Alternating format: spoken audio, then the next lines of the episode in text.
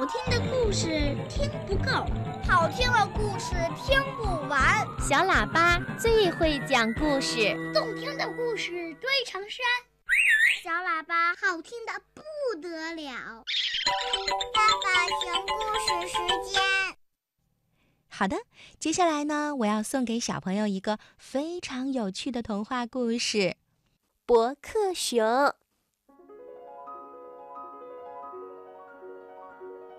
有一只熊在森林里散步的时候，发现了一个奇怪的玉米。别的玉米都长在玉米杆上，这个玉米却埋在土里，还露出半截儿。这只熊啊，觉得好奇，就走上去拨弄了一下。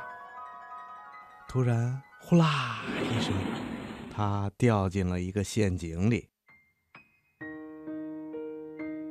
等熊醒来的时候，他发现自己美丽的鼻子上被穿了一个铁环，特别的疼。铁环上还拴着一条铁链子，铁链子握在一个人的手里。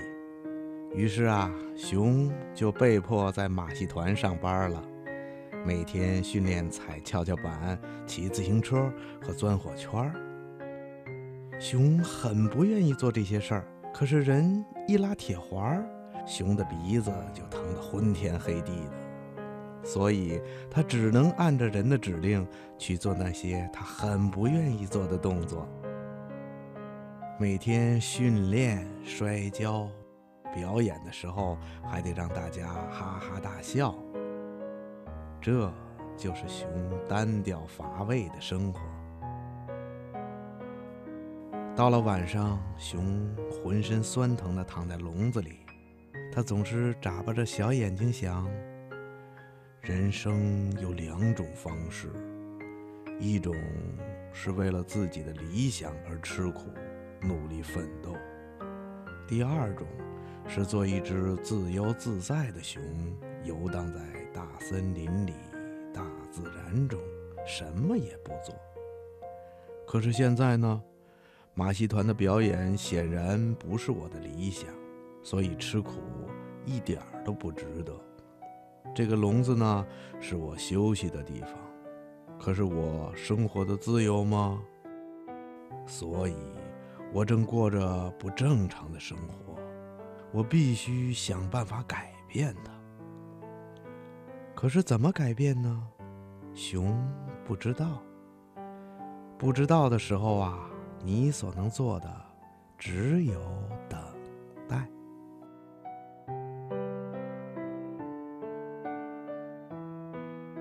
表演不忙的时候，熊的主人，也就是那个看起来还没有长大的男孩，喜欢上网。男孩子开了个博客，每天佝偻着腰，像个猴子一样在电脑的跟前写呀写呀，熊就跟在后面看。男孩子写了一阵子，说：“哎，博客就是公开的网络日记，写起来真过瘾。”可惜的是，只有名人和美人的博客才有人光顾。如果既是名人又是美人，那一定是博客排行榜的第一名了。熊，你说我是名人吗？熊点了点头。男孩子笑了，又说：“熊，你说我是美人吗？”熊又点了点头。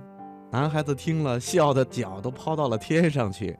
他拍着熊的脑门说：“哎呀，熊啊，你真幽默，也应该开个博。”男孩子真的给熊开了个博客，说：“熊，你来写，随便写什么都行。”启动了拼音输入法，熊在键盘上打字。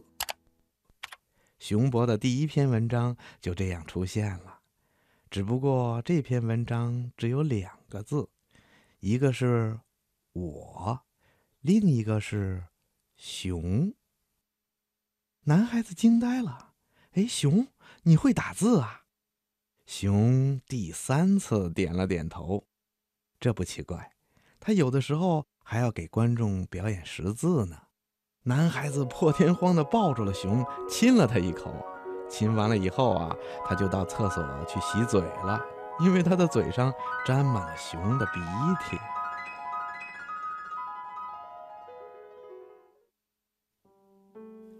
熊继续写他的博客。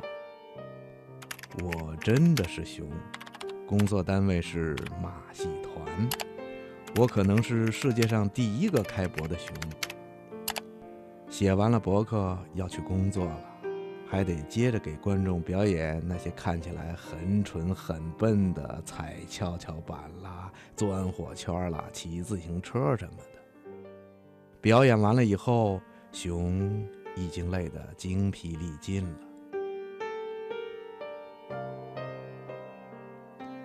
他刚睡着，突然又被推醒了。原来是那个男孩子。熊，你快看看你的博客！男孩子说着，脸上的表情又兴奋又惊讶，就像史前的恐龙。熊睡眼惺忪的过去一看，没发现什么特殊的地方啊。男孩子把页面拉到了最下面，指着一串数字说：“你瞧，你瞧，你的博客点击率已经狂涨到了一万点。哎，这是不是出错了？”熊想了想，又坐到了电脑跟前写第二篇博文。我真的是熊，不信可以当场检验。第二天早晨，熊博的点击率。竟然超过了十万点！这一天呐，表演暂时停止了，因为居然有几十个记者一起拥到了马戏团的表演场地。他们啊，不是来采访马戏的，而是要采访马戏团的熊。熊正襟危坐在了电脑的跟前，当着摄像机开始写他的博客。我是熊，现在正在写博。通过博客上的视频窗口，你可以看到我的直播。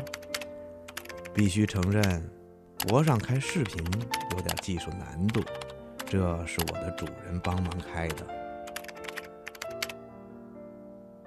视频只有短短的几分钟，可是全世界却有几百万网民同时观看。不用说。熊博狂飙到了几百万点，打破了名人加美人的记录。熊不是美人，但他立刻成了名人。哦，不，应该说是名熊。只要在网上超过一百万人认识你，商家就会看中你。熊成了广告明星。经常出现在电视上，现在他不用费力去表演马戏来换得几颗可怜的玉米了，他拍一次广告的收入就可以买成千上万的玉米。当熊的博客点击率超过了一千万大关的时候，他银行账户上的数字也同时超过了一千万。这时候。熊又重新回到了森林，得到了大家的热烈欢迎。众熊说：“熊，你既是名人又是富人，为什么还要回到这个连电脑都没有的穷旮旯里来呀？”熊说：“我曾经以为生活有两种方式，一种是为理想打拼，另一种是自由自在。现在我才知道我错了，这两种方式啊，本来就是一种。”为理想打拼，最终的目的就是自由自在。所以呀，我回来自由自在了。